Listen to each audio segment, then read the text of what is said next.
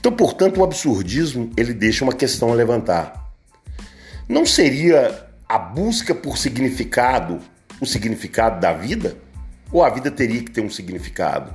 Porque para Sartre, nós somos condenados a ser livres. Por quê? Vai dizer Sartre, não há uma forma ou uma fórmula que o homem deva seguir. Porque nós somos senhores das nossas escolhas, porém escravos das consequências.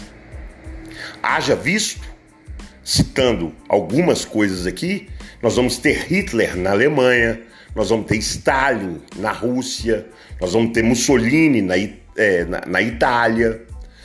E quando fazemos uma compra pela internet ou vasculhamos alguma coisa no Google, o Google, pelo seu IP, você tem um IP, o Google sabe o seu gosto. Quando você compra alguma coisa com seu cartão de crédito, você está dando sua senha. Quando pede seu CPF, quando pede seu RG. E de bom grado nós fazemos essas compras. E de repente começa a chover aquelas propagandas daqueles gostos que você procurou, que você comprou, ou mesmo numa loja física.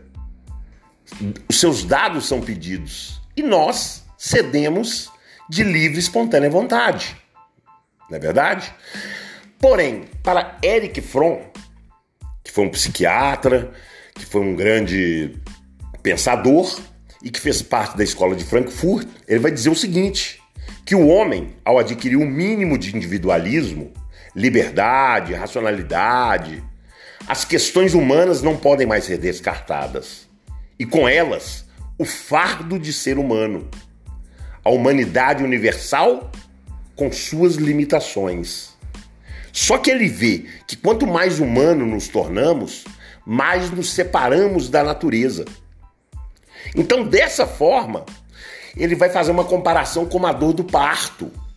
Então, nós estamos sempre nascendo, nascemos sempre que erramos, nascemos sempre que acertamos, nascemos sempre que escolhemos. Ou seja, é, quanto mais perto da natureza, menos humanos somos. Quanto mais longe da natureza, mais humanos somos. E para Eric Fromm, essa é a dor do parto. Ao se tornar humano.